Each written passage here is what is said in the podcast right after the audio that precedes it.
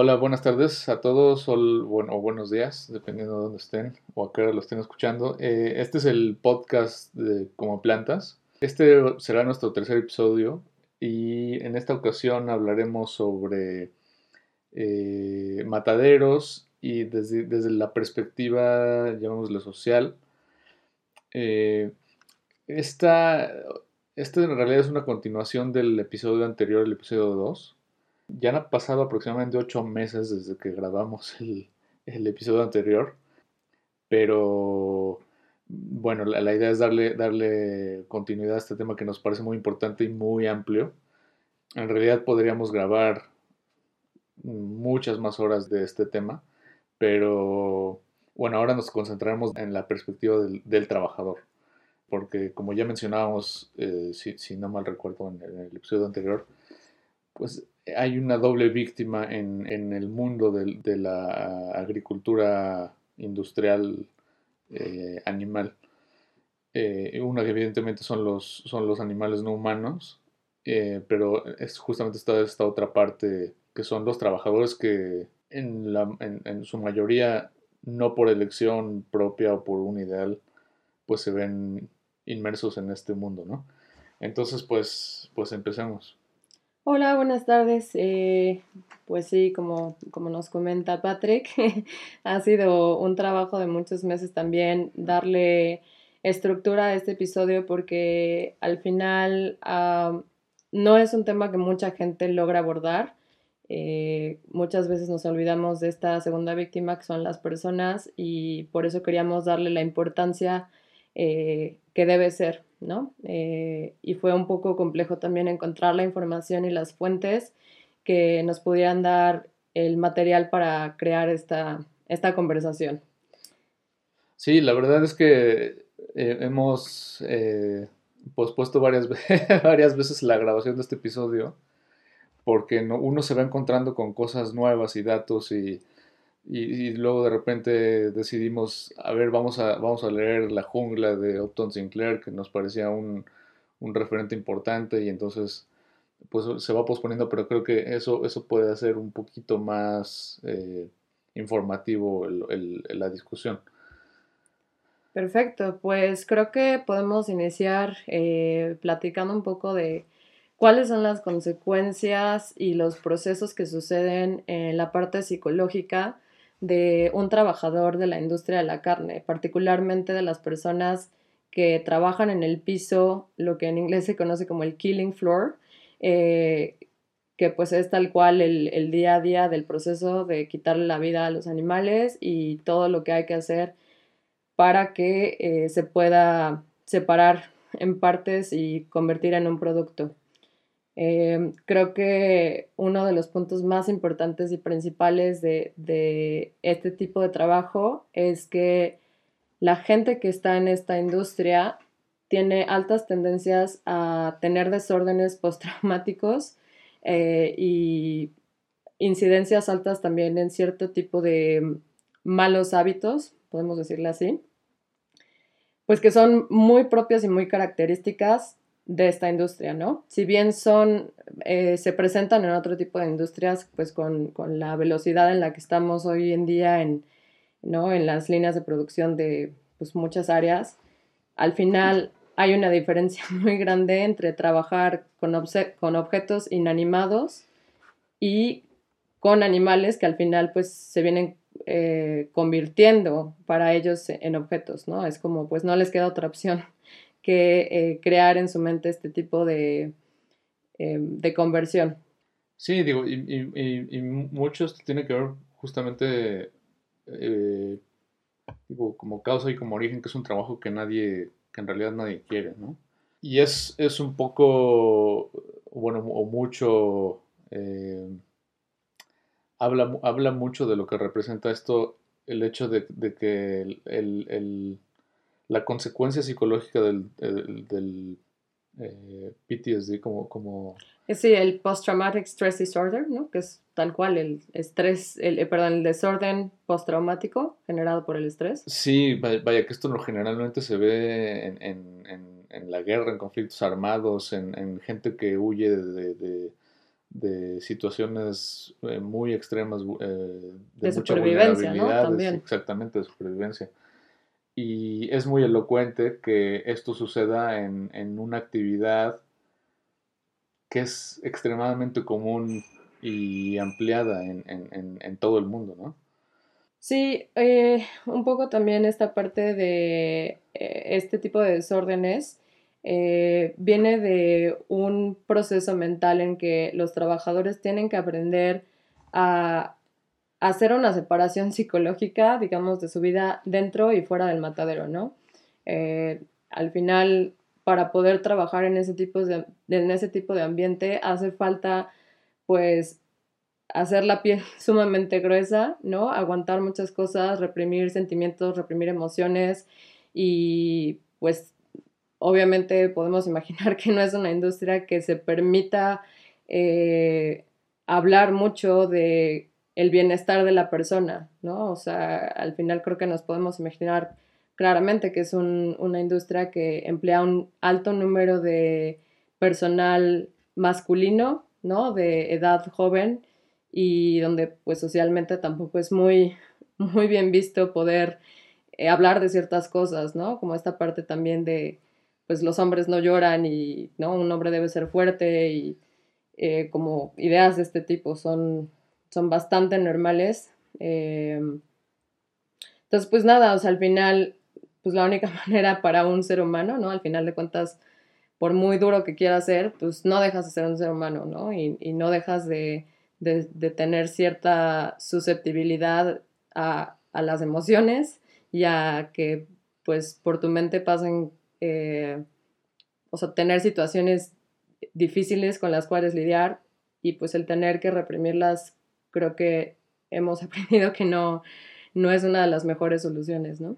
Sí, y creo que, digo, esto lo podemos relacionar incluso con, déjenme buscar el, el rapidísimo nombre del libro, eh, pero está esta, esta autora eh, que tiene, que hace este estudio, gran estudio o, que, probablemente sea, motivo de otro episodio, eh, sobre la masculinidad y la, digamos, política sexual del, de la carne, ¿no? Y justamente cómo se, esto tiene mucha relación no solamente con el consumo de la carne y, y el, digamos, el, lo que representa en términos de poder. Eh, sabemos que durante muchos siglos y en muchos lugares, en realidad la carne eh, era, un, era un artículo del, perdón por la palabra, pero un, artículo de, lujo eh, o, algo, un, privilegio de la aristocracia y, relacionado con la casa y demás. Pero además es una actividad que, pues, por su naturaleza requiere mucha fuerza y pues llamemos de virilidad, ¿no? Eh, entonces, eh, digamos, desde los, desde los orígenes del, del trabajo del, matadero, eh, pues siempre fue una, actividad muy estrechamente relacionada con, la fuerza física y, eso hacía naturalmente que muy pocas mujeres trabajaran en la, industria, ¿no? y naturalmente en un, en un ambiente de esta naturaleza, eh, pues hay toda clase de represiones eh, psicológicas. Es, es, muy curioso porque em, creo que pocas veces nos ponemos a, nos detenemos a pensar en este tipo de, eh, digamos, de datos, ¿no? O sea, cuando uno piensa en pues en la sociedad moderna, ¿no? En la que vivimos hoy, pues si nos imaginamos como toda esta parte de, igualdad, de oportunidades, de tener, ¿no? Porcentajes similares de empleo entre hombres y mujeres, pero al final, eh, pues hay, hay industrias y hay partes en las que es muy difícil lograrlo, ¿no? Y, tiene, todo esto tiene un porqué y desgraciadamente muy poca gente voltea a ver a, a quién está detrás de, ¿no? ¿Quiénes son los trabajadores que procesaron lo que hoy pones en tu mesa? ¿No? O sea, creo que si lo comparamos, por ejemplo, con, otras industrias como, no sé, las hortalizas, los vegetales, las frutas o no sé, otro tipo de alimentos, probablemente podremos no hablar de una igualdad, pero sí definitivamente pues no, no son comparables los números, ¿no? Eh, sí, y, vaya, eh, definitivamente tampoco se trata de trabajos ideales o con las mejores condiciones. Eh, la propia agricultura es un trabajo muy duro. No tiene, es, es, un trabajo duro físicamente, pero no tiene este otro factor crucial que es la parte psicológica, ¿no? Y que es lo que obliga a muchos trabajadores a entrar en una especie de, de trance y de mecanización de, su trabajo para poder afrontar justamente toda esta clase de retos psicológicos que implican lo que hablamos en el, episodio pasado, ¿no? que es alguna una serie de acciones muy violentas eh, que, que, es imposible que a alguien no dejan una serie de marcas, ¿no? Sí, y bueno, por acá tenemos como otras, eh, como lo decía hace un momento, relación con otro tipo de prácticas, eh, em, pues de cierta manera hábitos negativos, ¿no? Como también pueden ser el alto consumo de alcohol, eh, e incluso incremento en, en, el consumo de drogas. Al final, pues es una manera de buscar un escape, ¿no? No necesariamente la gente puede fácilmente disociar o separar su vida en el trabajo y lo que pasa después, ¿no? O sea, tú como persona no es como que sales de una puerta y, tan fácilmente puedes cambiar tus sentimientos, emociones y, pensamientos. Entonces, ¿qué es lo que lo, lo, más recurrente y lo que sucede frecuentemente es en la búsqueda de esa desconexión, pues es tratar de adormecer a la mente, ¿no? Y creo que es muy fácil desde afuera y sin tener el contexto completo de todo lo que sucede ahí dentro, eh, pues eh, criticar ¿no? Eh, este tipo de prácticas en ciertas comunidades. Entonces, por eso queremos meternos un poquito más a, tratar de entender los porqués, ¿no? Al final, cuál es la causa raíz, más allá de criticar, pues, muchas cosas, ¿no? Que, que, que sabemos que son comunes en, pues en, ciertas, en ciertas partes de la sociedad. Sí, y, además, eh, digo, muchos muchos en realidad se critica el, digamos, el movimiento vegano o animalista por, por no mirar ¿no? Al, trabajador y, qué va a pasar con estos trabajos, pero creemos y, y conforme uno, uno va viendo todos estos datos y, este, poniéndose en, los pies del trabajador, es indefendible, ¿eh? ¿no? Es, es indefendible esta clase de trabajo eh, si uno se está preocupando realmente por los trabajadores. Es decir, si te preocupa el trabajador, si te preocupa el trabajo de, de las personas que están, que están en, esta, en, esta, industria y que podrían perder, por así llamarlo, por eh, la transformación, ¿no? Sí, por la transformación y, la reducción de productos de origen animal, eh, pues también tendría que preocuparte, ¿no? justamente las condiciones precarias eh, en las que trabajan. Que ya llegaremos al, punto en, el tipo de trabajadores que, se emplean, que son ya una poblaciones bastante vulnerables también es cierto que hay dos, caras con los trabajadores. Digamos, hay una, hay una parte donde el, propio trabajador eh, es, otra de las víctimas y, hay, se ve forzado ¿no? a esta disonancia cognitiva. También hay, hay, el otro perfil de trabajador donde no hay ninguna disonancia ¿no? y, y es, es una acción completamente consciente y vaya, yo, he sido testigo, digamos, en redes sociales de trabajadores de, mataderos que disfrutan ¿no? de su trabajo, lo cual... Es muy preocupante. Lo cual es extremadamente preocupante. Y, y, esto, y esto sale a colación porque teníamos, el, el episodio pasado, este, íbamos a ahondar un poquito más, mencionábamos el, el, el documental de Netflix de Don't Fuck with, Cats. Este, y, justamente como el, digamos, el maltrato animal, en cualquiera de sus formas, eh, puede ser un antecedente muy peligroso. Eh, para crímenes pues, mucho más grandes, fuertes y pues que ya impliquen también a las personas, ¿no? Sí, digamos, eh, ya, no, ya no crímenes especistas, sino incluso intrahumanos, por así llamarlo, ¿no? Sí, y bueno, aquí también un poquito para eh, pues darles un, poco más de contexto de dónde, eh, mucho de esta información de dónde sacamos. Hay un artículo muy puntual que me parece que cualquier persona debería de leer, simple y sencillamente como ejercicio de sensibilización. Em, es, un es un artículo de la BBC, disponible tanto en español como en inglés. Se llama así, sentía que tenía cientos de pares de ojos de animales mirándome. Las duras confesiones de una trabajadora de matadero. Eh, creo que de una manera muy simple, muy concreta y sin ser, ¿cómo decirlo?, dramático, eh, este artículo nos habla de pues una, una experiencia en carne propia de alguien que decidió dejar de trabajar porque se dio cuenta de la cantidad de, cosas que, pasaban y que sucedían en su mente y de cómo su persona se fue transformando eh, a lo largo del tiempo que, que estuvo trabajando ahí incluso de la cantidad de culpas, ¿no? Que llegó a sentir, pues, de, al punto de llegar a un límite, decir, o sea, por mucho que quiera adormecerme, por mucho que quiera pensar que esto es solamente un trabajo y que eh, no estoy haciendo nada malo, al final es evidente que, pues, no, no es posible, ¿no? Algo, algo definitivamente está mal y, pues, al final es una persona que creo que muy valientemente decidió, em, pues, hablar de su propia experiencia, ¿no? Sí, porque además sabemos que, que esta, es, es una industria, para empezar, muy poderosa, eh, con muchísimo eh, poder económico y mucha influencia política.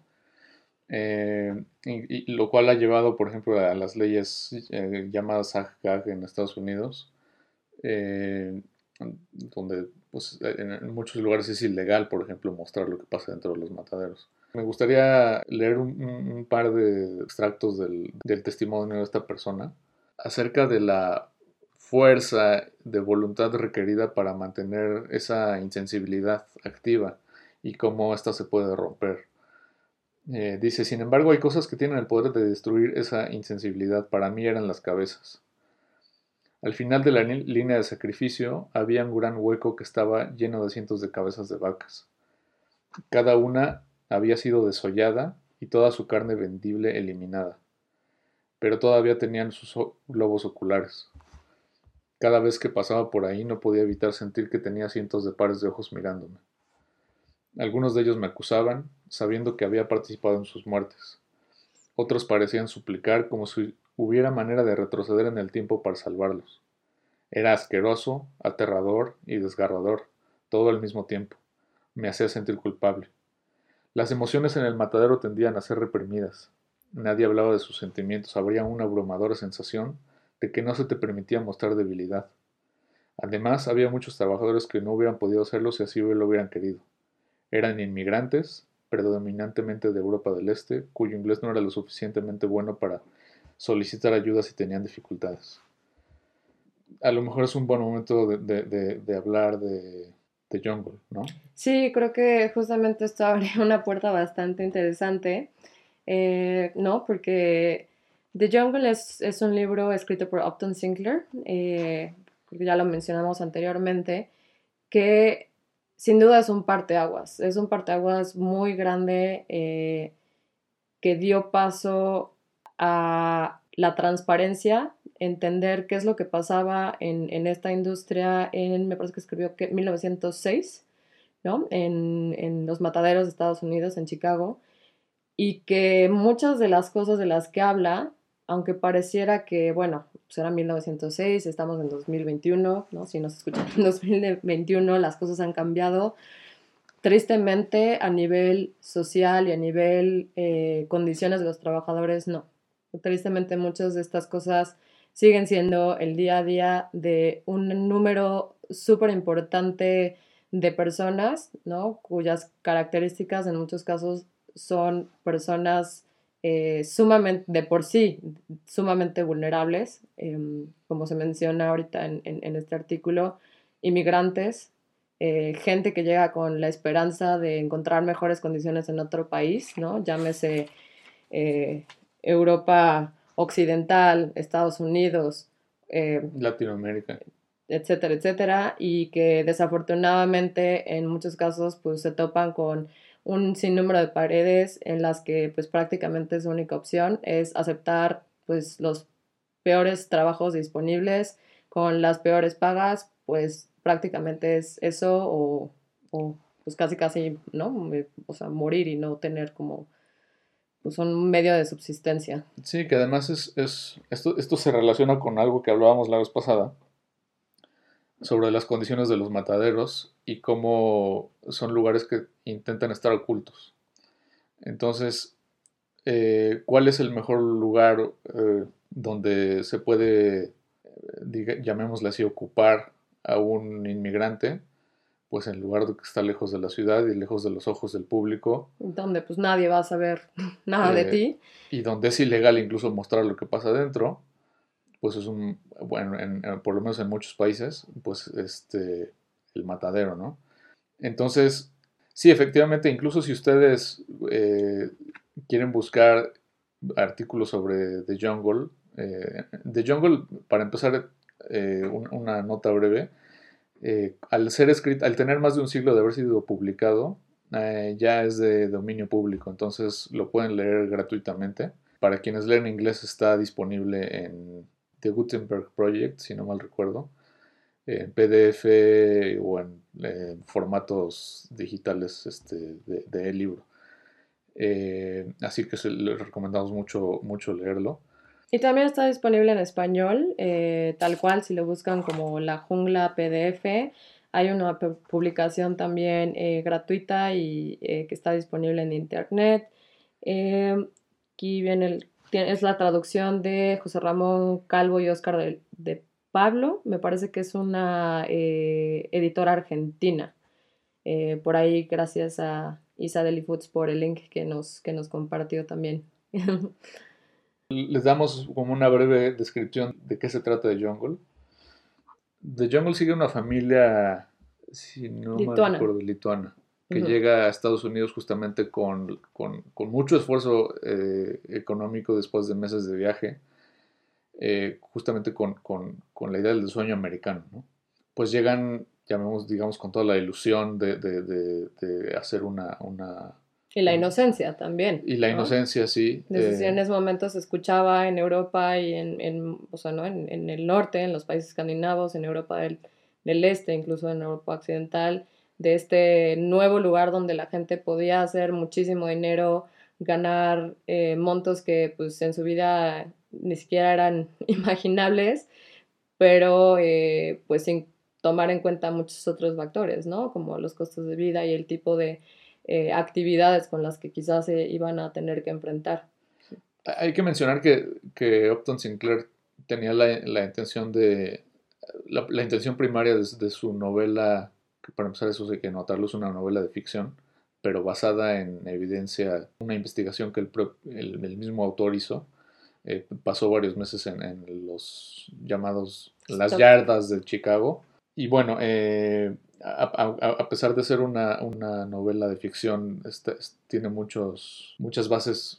Eh, sí, de la realidad. De la realidad, De lo que él veía y al final pues creo... y, y, cuya intención original era realmente ser una crítica a los sistemas capitalistas, pero digo, qué mejor manera de hacerlo a, través de una de las industrias más duras, ¿no? Del propio sistema capitalista y, que representa todas otras, otra, otra, clase de sistemas de opresión y de, violencia, como son los mataderos. Eh, entonces, bueno, ya me desvío un poco, pero mm. eh, pues simplemente el libro sigue a esta familia en su, en su aventura de... O en su desaventura por, por, los Estados Unidos, eh, su paso por, las yardas de Chicago y bueno, eh, como, como justamente al no poder encontrar trabajo en ningún otro lugar, pues a donde llegan es al, matadero, ¿no? que no es, no es tan eh, distinto de lo que en realidad sucede hoy en día con la inmigración especialmente en la, en la frontera sur de Estados Unidos, ¿no? Sí, creo que otro de los quizá puntos importantes, ¿no? Sin, sin, sin, ser un, sin hacer un spoiler eh, tan grande, es el ir notando y el ir sintiendo realmente cómo las ilusiones se van perdiendo, cómo la energía, la felicidad, esas ganas de, bueno, no importa, ¿no? O sea, es un trabajo duro, pero voy a seguir adelante porque, eh, ¿no? O sea, porque tengo a mi familia y, todas estas eh, quizá motivaciones, ¿no? Naturales de una persona, decir, bueno, tengo que ver con mi, por mi familia y por ello mismo, pues voy a hacer lo que esté en mis manos, pues cómo se van viendo aplastadas poco a poco, ¿no? Como pareciera que cada vez que hay algo que, que, suena terrible y que pareciera hasta, o sea, es que no, eso no, eso no existe, eso no, no es posible, sale siempre una nueva situación que la sobrepasa. De verdad creo que, bueno, yo personalmente no lo he terminado de leer, pero de verdad pienso que es uno de los mejores, una de las mejores novelas que he leído en mi vida, eh, porque te atrapa completamente, o sea, creo que te hace realmente ponerte en los pies y en las situaciones de las personas que lo están pasando y eso creo que tiene también mucho, eh, pues mucho peso, ¿no? Mucho que... Es un libro además que tiene un poder muy gráfico. Casi uno puede oler y, percibir el ambiente pesado, denso, húmedo, enfermizo de este lugar en el que se ven obligados a trabajar. Y sí, y sí como la voluntad va siendo minada y aplastada. Es como esta tortura donde ponen a la gente con gotas de agua durante mucho tiempo hasta que... Hasta pues ya pierden completamente el... O, o, el dicho en inglés que es la muerte por mil cortaduras. Eh, es poco a poco una serie de, de, cosas que tienen que ver, que están íntimamente relacionadas en, en, esta historia con, con, la propia industria de la carne y todas sus ramificaciones, llamémosle. Que además es un documento muy valioso para aprender y entender algunas de las eh, variantes de los mataderos que yo honestamente incluso después de años de, lecturas e investigación, no conocía eh, algunos de los subproductos como de, la industria, cómo se procesan, de dónde salen. Eh, es, un documento muy informativo. Sí, tal vez como eh, otra parte, digamos, más allá del el texto en sí mismo, la novela en sí mismo, eh, creo que es importante mencionar es eh, la importancia que tuvo, digamos, a un nivel político. Este documento fue eh, prácticamente el que detonó dos leyes, tal cual, que es el Meat Inspection Act de 1906, mismo año en el que escribió el libro, y el Pure Food and Drug, Act. son dos legislaciones que fueron firmadas por el presidente Roosevelt, que ya tenían un antecedente de pues, años antes de la publicación y que no habían tenido el impacto necesario como para ser aprobadas. ¿no? Entonces creo que el decir que una publicación de este tipo fue prácticamente lo que logró que se cerraran este tipo de cambios en las legislaciones, pues es bastante fuerte, ¿no? Sí, habla, y nos habla de la, justamente de la, de la importancia de, de, sí mantener estos temas en la discusión pública, en el ojo público, y pues de alguna manera darnos ánimos de, de repente pues uno piensa que está hablando con pared, ¿no? O, no este, ve... No poder hacer un cambio, ¿no? ¿no? tener un impacto en... Sí, pero creo que eh, pues hay, hay, que tomarlo como tal, o sea, estas, estas discusiones públicas, que esto fue lo que generó esta novela en su momento, son muy importantes. Eh, y, yo también, antes de, cerrar, tenía aquí algunas citas sobre que, me parecen como muy elocuentes y, sintetizan muy bien esta parte, digamos, del, sufrimiento emocional y, psicológico y, hasta económico de, esta familia y que como, como digo no es tan diferente de lo que sucede hoy en día a pesar de muchas regulaciones nuevas. ¿no? Aquí empiezo a citar. Dice, es un deshuesadero de res y eso es una práctica peligrosa. Tus manos están resbalosas, tu cuchillo es resbaloso y te estás esforzando al máximo y alguien repentinamente te habla. Tu mano resbala en la cuchilla y hay un espantoso corte.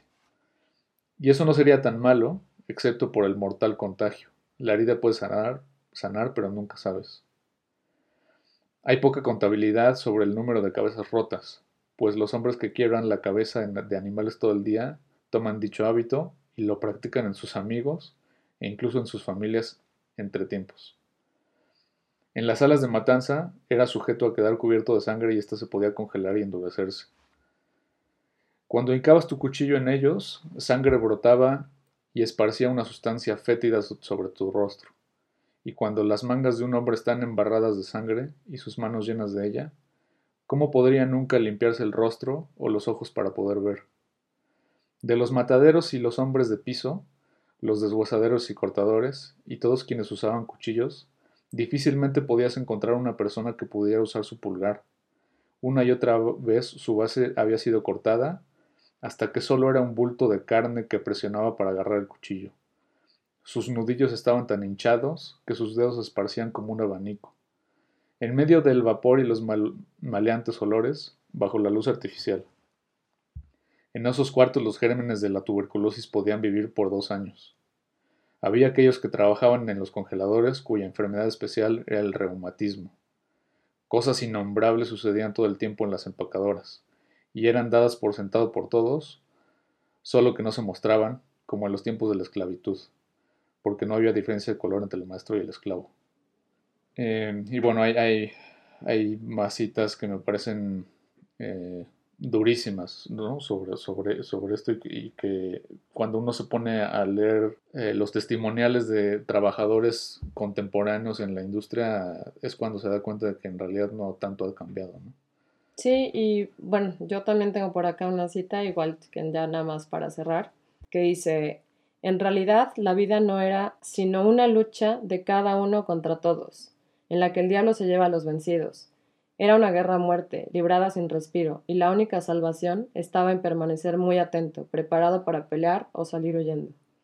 Em, pues esto toca al final también un punto de, pues al ser como uno de los últimos recursos, ¿no? De trabajo y de modo de subsistencia que mucha gente tiene, pues siempre va a haber alguien que reemplace rápidamente, ¿no? El uno al otro entonces, pues las, o sea, la industria puede prescindir fácilmente y sin ningún problema de cualquier trabajador, sin necesidad de, pues, de pagarle por los daños este, que, que genere, ¿no? Porque pues al final, bueno, si no, si no, si no quieres seguir trabajando, pues hay otras 100 personas que están esperando para poder tomar tu puesto. Sí, y esto de, nuevo se relaciona con el tema de la inmigración.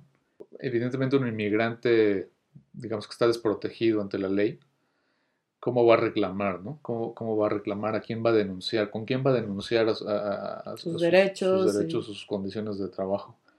Esto también me, acuerda y, recomiendo mucho ver la, la película La Jaula de Oro, que en cierto modo digo, perdón, se las voy a spoilear porque no, no este, en realidad el punto de interés es, el final. Pero para resumirla en, un minuto, la, jaula de oro sigue a tres eh, inmigrantes centroamericanos.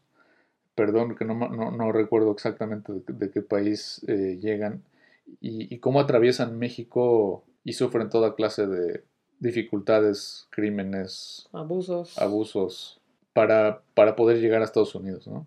Justamente con, con, en, un, en, un, eco de la jungla con el sueño americano de, de, llegar a una vida mejor. Y al final, después de toda esta travesía y después de sufrir toda clase de injusticias, pues el lugar al que, al que el protagonista logra llegar, adivina dónde es, a un matadero. Y eh, realmente aquí es donde termina la, la, película. Y es el final más deprimente que, yo recuerdo en una película. Porque es donde se vuelve muy potente el título de la película, ¿no? La jaula de oro. No quiero mencionarles mucho más, pero eh, sí, sí recomiendo mucho que la vean.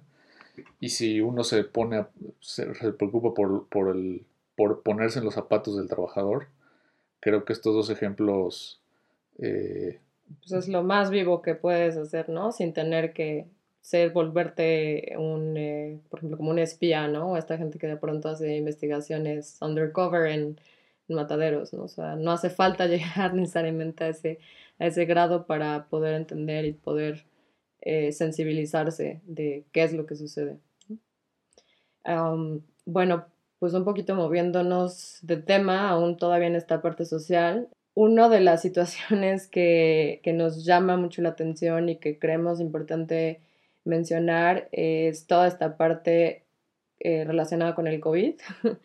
Al final, bueno, pues seguimos viviendo en la era del COVID. A pesar, como decíamos, hace ocho meses que grabamos el último episodio, creo que no nos imaginábamos que pues aquí vamos a seguir y, y así es. Entonces vale la pena eh, pues no dejarlo de lado, ¿no? Muy particularmente queremos hablar de la relación entre la cantidad de brotes que se dieron en la industria cárnica en muchos países, ¿no? Fue algo bastante generalizado, quizá no tan sonado, ¿no? Por lo menos yo no recuerdo que se le haya dado una cobertura tan grande, eh, no, sé, no sé si de pronto en Estados Unidos, en Alemania haya sido algo eh, pues más, más fuerte en los medios, en México no lo recuerdo, no recuerdo que haya sido así.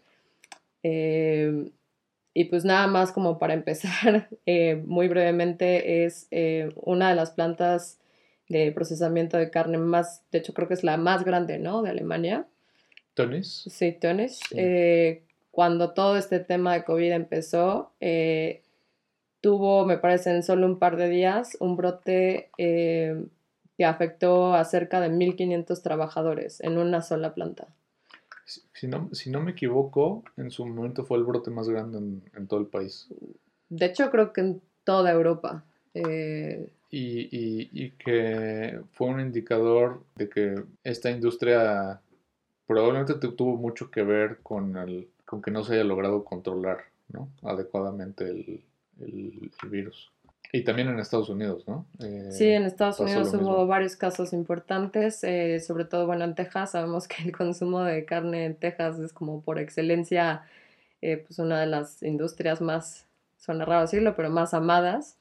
y bueno, hay, hay una serie de, de, estados en donde hubo varios, varios casos, ¿no? Creo que no hace falta entrar tal vez en tanto detalle. Y un poco haciendo la conexión, digamos, anterior a la parte de los inmigrantes, es el por qué no fue posible controlar eh, estos brotes es porque al final de cuentas la industria cárnica tiene ciertas condiciones que no, no permitían o, que los, los, los, dueños de esas empresas no querían eh, cambiar, ¿no? Que tiene que ver con la cantidad de personas que tienen que trabajar a cierta distancia unos entre otros y la velocidad en la que suceden estos procesos, ¿no? Entonces es muy difícil que en una línea de producción de este tipo exista la sana distancia entre personas y por eso hay un alto número de personas, eh, o sea, hay un alto, una alta densidad de población en, en, estas líneas. Sí, y si, no mal recuerdo ahora, eh, incluso muchos, muchos trabajadores en su momento pidieron no acudir a, trabajar por el, el riesgo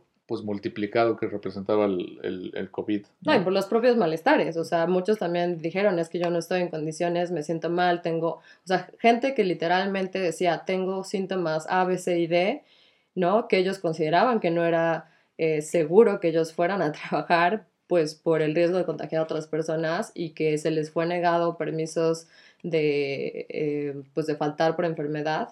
Em, y, más allá, si, igual si no mal recuerdo, el expresidente Donald Trump eh, declaró este, a, la industria cárnica como esencial, ah, que no podía cerrar.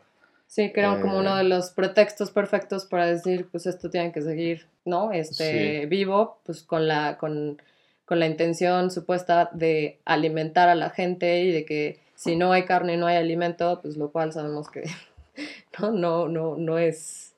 Sí, sabemos que es completamente falso, ¿no? Pero bueno, eso, eso es, eso es otros 20 episodios. Eh, pero sí, bueno, regresando a este tema de, eh, pues, digamos, del coronavirus, eh, tristemente, pues es una historia que vivimos hoy por hoy, que realmente las personas, algunas de las personas que más afectadas se vieron cuando esto inició y que afortunadamente muchos de nosotros, hablo caso personal y, muchos casos cercanos, tuvimos la fortuna de ser enviados a nuestras casas para salvaguardar eh, nuestra salud y pues asegurarse que las personas, las empresas estuvieran haciendo lo correcto, ¿no? Tal cual, lo correcto, pues la industria de la carne fue definitivamente una de las que puso como prioridad el vender sus productos y el generar dinero antes del bienestar de las personas. Y, que también, también ahora que recuerdo lo, mismo sucedió en Brasil, digo, con un, con un presidente de, corte similar a, Trump, y donde justamente se decidieron no, no parar muchas de, las industrias, incluida esta. Y estoy leyendo aquí eh, una quinta parte de los empleados de plantas de carne en Brasil estuvieron infectados en 2020. Y en mayo del año pasado, justo cuando estaba empezando el, realmente el, brote importante como más amplificado, casi la mitad de los eh, puntos de contagio en Estados Unidos, de las concentraciones de contagio en Estados Unidos, eran plantas cárnicas. Casi la mitad de los hotspots de COVID-19 en todos Estados Unidos eran plantas cárnicas. No, no, no, vaya, no sé, no sé qué, qué otro dato se pueda más decir, ¿no? Pues listo, creo que para ya no enrollarnos tanto con COVID, porque todos estamos cansados del COVID, quizá cambiemos a otro tema, no necesariamente más positivo, eh, pero no sé si pues brevemente quieras mencionar este documento que encontramos acerca de la correlación con crímenes. Sí, eh, hay, hay, un, hay un eh, lo que se llama en, en, inglés un paper o un papel científico, un artículo científico, que, habla sobre una... Empieza con una hipótesis relacionando unas tasas de crimen que se incrementan en las comunidades donde están los mataderos. Les comento, el, título en inglés de este documento es Slaughterhouses and Increased Crime Rates, eh, de autor Amy J. Fitzgerald, y es eh, de la Universidad de Michigan. Por ahí también si lo quieren buscar, vamos también a dejar la referencia eh, pues cuando se publique este, este podcast para quien lo quiera buscar. Es, un documento bastante, bastante interesante, un poquito de pronto difícil de leer en o sea, a nivel de lenguaje, ¿no? Pues no deja de ser un documento científico, eh, pero que definitivamente vale la pena echarle un, sí, La, la realidad para, para ser honesto, yo, yo, no, yo, no, yo no lo he leído completo. Eh, he leído extractos del mismo y algunos artículos que hablan sobre el, sobre el papel, ¿no?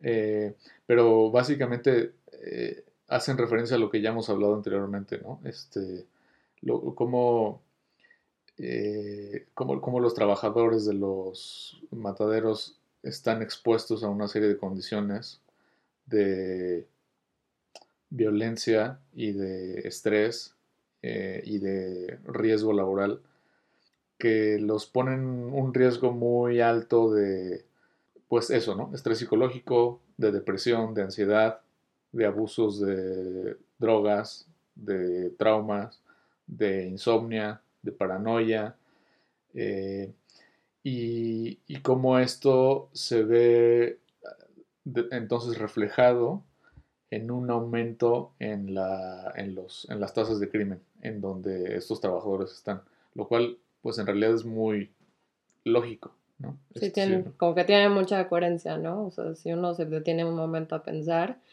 eh, pues sabemos que, que, que nuevamente, ¿no? Ciertas partes de las sociedades, ciertas ubicaciones donde se encuentra el confinamiento, donde hay ¿no? pobreza de cierto tipo, hacinamiento, etcétera, etcétera, pues son eh, ambientes, digamos, el ambiente perfecto para que se genere, eh, pues eh, nuevamente, ¿no? Esta parte de, la supervivencia y de, pues el más fuerte es el que, el que sale adelante, ¿no? Y, y, que de nuevo esto, este, digamos, le acabamos de dar el círculo porque esto al final de cuentas se alimenta con el perfil del trabajador que llega al matadero, que pues son personas con un mayor estado de vulnerabilidad, o son inmigrantes, o son, al ser un trabajo, digamos, de poca, con pocos requerimientos, eh,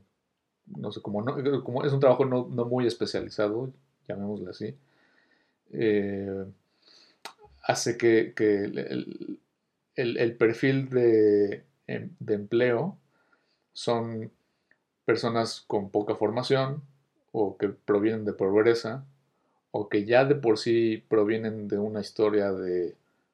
Pues, Como de ciertas dificultades, ¿no? De ciertos ambientes de que, que quizá crecieron en una familia, exacto, con violencia, ¿no? Que están acostumbrados hasta cierto punto a ver ese tipo de cosas como normalidad, ¿no? Que pues, realmente es muy triste, pero incluso pues que no pueden romper esos, esos paradigmas, ¿no? Y esos, eh, con lo que quizá crecieron, pues no son capaces de, romper esos ciclos y, y tratar de buscar otras alternativas, ¿no? Que al final, pues, también se vuelve, ¿no? O sea, cuando tú estás acostumbrado a cierta cosa, no necesariamente puedes ver más allá. Sí, y realmente todo lo que hemos dicho son, son situaciones que, uno, que uno intuye, ¿no? Que uno intuye, pero digo, es, es, distinto nombrarlas y, y, tener estas herramientas a la mano para, para saber realmente el, alcance de, la, situación. Porque si uno, volvemos a lo que, lo que hablábamos hace, hace un momento, si uno se preocupa por los trabajadores, creo que hay que cerrar los mataderos. Sí, tal cual, tal cual, creo que ahí es donde se acaban todos los argumentos que cualquier persona podría tener en pro de seguir comiendo carne, ¿no? O sea, hay mucha gente que usa argumentos del tipo, bueno, pero pues es que al final los animales son para comerse y la naturaleza y el ciclo de la vida y todas esas cosas que pues nosotros claramente no estamos de acuerdo, ¿no? Pero ¿dónde queda entonces la parte humana? ¿Dónde queda la parte de la igualdad? ¿Dónde queda la parte de oportunidades? De tener una mejor sociedad, una sociedad con, eh, pues sí, menos peligros, ¿no? Menos crímenes, eh, menos abusos. Y con trabajos dignos. Eh, porque ¿quién quiere hacer estos trabajos? Digo, es, es, muy sencillo. ¿Quién de quienes están escuchando este podcast querría trabajar en un matadero? Querría tener, trabajar con un cuchillo en la mano y degollar animales todo el día, ¿no? O desollar, o cortar, o partir. Y... No, y quizás es algo que nunca nunca necesariamente se han preguntado, ¿no? Porque no es algo, nuevamente, al, al, final es algo que está súper oculto, que los sistemas incluso hoy en día han logrado mantener en la oscuridad y han logrado, eh, pues, no, no ser abiertos como muchos otros, eh, pues, como muchas otras industrias, ¿no? Entonces, eh, pues es muy fácil olvidarse de que existen, porque no están tan cercanos a nosotros. Y que por supuesto, no, lo, lo, por lo que vamos es no porque los trabajadores pierdan su trabajo, ¿no? Creemos que más bien se trata de una transformación de la industria en la que estos mismos trabajadores puedan tener un empleo más digno, de hecho. Y que además em, vemos señales positivas de que hacia allá va la industria y de que en realidad esto, esto va a suceder pero qué mejor que sea más pronto.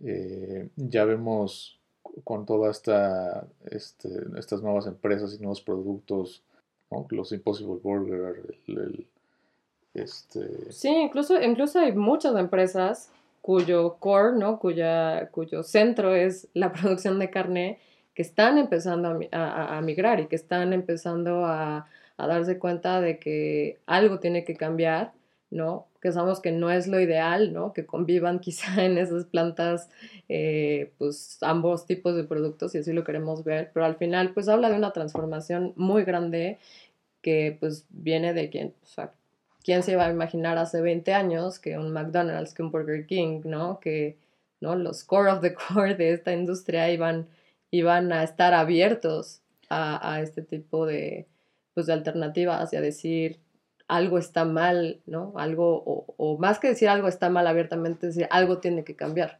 Sí, y, evidentemente, al fin de cuentas, la mira de, las empresas está en, la economía, ¿no? Pero es muy elocuente que justamente empresas como Tyson o Cargill, que son las dos productoras de carne más grandes en Estados Unidos, estén invirtiendo cientos de millones de dólares en desarrollo de proteínas de origen vegetal, porque ellos mismos se dan cuenta de que el futuro eh, ahí está, ¿no? Y es otra señal de que pues algo estamos logrando cambiar entre todos. Sí que no todo es negativo, o sea, sabemos que todo este contexto del que estamos hablando suena bastante triste, bastante deprimente, pero pues hay un, o sea, hay, hay un lugar positivo al que mirar y una de las cosas importantes es también mirar la parte humana, o sea, no olvidarnos de que detrás de todo lo que, lo que llega a nuestras manos hay personas, ¿no? Y qué rol queremos que tengan, ¿no? En nuestra sociedad.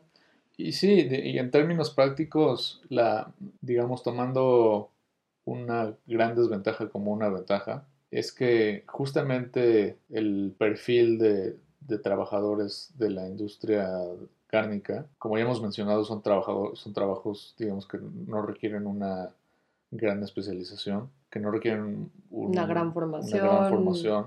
Así que es relativamente fácil poder adaptar estos trabajos a otras industrias que también pueden estar en el ramo de la alimentación, pero que no estén sujetos a, esta, a toda esta clase de riesgos y peligros de toda índole que, que hemos mencionado, ¿no?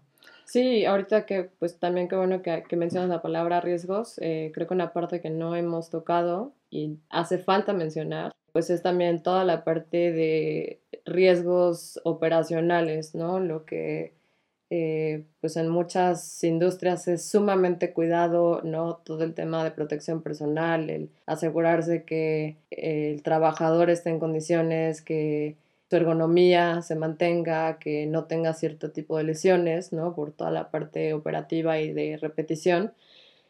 Eh, un, dato que nos, bueno, a nivel personal me, impactó muchísimo es la cantidad de accidentes que suceden. Igual aquí encontramos un artículo bien interesante de The Guardian eh, sobre que dice eh, dos amputaciones a la semana, el costo de trabajar en una planta de carne en Estados Unidos. Bueno, yo personalmente he estado en la industria manufacturera y el ver un, eh, un dato como este es bastante grave, ¿no? Es, bastante alarmante porque pues con toda esta, esta nueva ola de, proteger al trabajador sobre cualquier cosa, es impactante ver que todavía hay áreas en las que sigue predominando otros intereses antes de mantener la seguridad física de la persona que está ahí. Sí, bueno, ya para, para, para ir cerrando, este, ahora simplemente me acuerdo que un tema muy reciente y un escándalo muy reciente en, digamos, en la industria masiva, que fue con Amazon, donde se, digamos, se supo que muchos trabajadores, eh, por el ritmo de trabajo en, las bodegas tenían que orinar en botellas, ¿no? Porque no tenían tiempo de ir al, sanitario. Pero esto es algo que, a pesar de, que ahora surgió el escándalo con Amazon, es extremadamente común en la industria cárnica, en las plantas, este, en, los mataderos y en las empacadoras, justamente por este ritmo de producción, eh, pues imparable, ¿no? Eh, y, esta, esta máquina de producción que no puede parar a pesar de, los riesgos y a pesar de los trabajadores. Entonces, pues simplemente es hora de empezar a, no de empezar, sino de continuar esta transformación que ya, que ya se ha empezado, ¿no? Es urgente tanto para las víctimas no humanas como para las humanas transformar este sistema. Eh, es la conclusión clara a la que creo que llegamos después de ver las dos partes, ¿no? Sí, eh, como, como los decíamos en un principio, eh, pues eh, hacer eh, esta indagación de pues, toda la parte humana nos tomó un poco de tiempo. sin embargo, creo que todo el tiempo invertido y el tiempo que quizá pues, pusimos al final valió la pena por aprender muchas cosas que pues nos hablan de pues de la parte del matadero a un nivel mucho más amplio, ¿no? O sea, no solamente como, como lugar de trabajo, sino toda la importancia que, que, puede llegar a tener en las sociedades, eh, ¿no? En la parte de la salud mental, en, pues, en los trabajos dignos, en cambios que tiene que haber en las legislaciones. O sea, es sumamente amplio. Bueno, esperamos que, que, se, que haya sido de bastante utilidad esta información. Definitivamente hay mucho que leer al respecto. Eh, pues esperamos también que nos pasen sus comentarios, ¿no? Tal vez de pronto hay personas que sean expertas en alguno de estos temas que tocamos, no sé, por ejemplo, en la parte psicológica, eh, ¿no? Que puedan quizá explicar un poco más a detalle eh, los temas en los que no logramos ahondar. Eh, Súper bienvenidos los comentarios y la retroalimentación. Y, también si alguien tiene más conocimiento y fuentes sobre eh, el, escenario local ¿no? de, México, que extrañamente hay, hay, muy poca información cuando uno compara con, la documentación que hay en Europa o en Estados Unidos o en Canadá. Eh, en México todavía es muy, muy borroso este asunto de cómo funcionan los mataderos, así que eh, estaría bueno poder actualizar eh, y, localizar esta discusión a, nivel México, ¿no? Sí, y bueno, ya, ya para cerrar también algo con lo que eh, sé que hoy, ahorita, en estos momentos es como un tema de bastante debate entre grupos de veganos, llámese Facebook o otras plataformas. Em, creo que de pronto nos topamos con eh, muchos comentarios eh, digamos, muy negativos hacia lo que hablábamos, ¿no? De esta transformación de la industria, de cómo muchas empresas están tratando de buscar hacer un cambio y abrir las puertas a, nuevas opciones. Y muchos de estos han sido altamente criticados por decir, bueno, pero pues es que esto no es meramente vegano o no cumple con los principios que nosotros estamos buscando, ¿no? Al final, bueno, tú como vegano no estás obligado a consumir estos productos no necesariamente todos estos productos están siendo creados con la intención de, digamos, de acoplarse a los ideales de un vegano. Sin embargo, creo que nos queda muy claro que son herramientas muy útiles para pues generar que más personas se interesen, que más personas escuchen del tema, que más personas eh, busquen probarlo, una alternativa, y que al final pues no deja de ser todo este tema de la ley de la oferta y la demanda, ¿no? O sea, entre más gente empieza a pedir más opciones, las empresas van a, tener que reaccionar y a tener que responder a esa necesidad, ¿no? Entonces, creemos que muchos de estos esfuerzos no, quizá no son, no son el, mundo ideal, pero pues de pronto vale también la pena considerar que, son una herramienta, ¿no? Para que, cada vez que alguien eh, decide tomar una de esas alternativas, está dejando de invertir pues, en la matanza de un, de un animal. ¿no? Sí, bueno, creo, creo, que, creo que esto da también para una discusión mucho más amplia, así que probablemente será un, episodio completo sobre el tema. ¿no? Es una discusión muy, muy amplia. Así que bueno, creo que ya nos extendimos mucho. Yo creo que vamos cerrando el episodio. No sé si tengas alguna última conclusión. No, creo que es realmente es muchísima información la que estamos pidiendo digerir.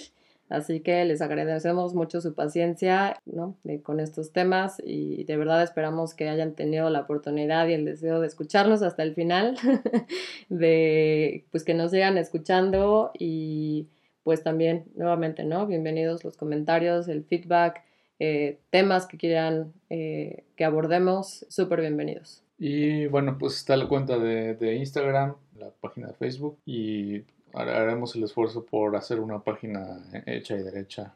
Este, pero bueno, por ahora no prometemos nada.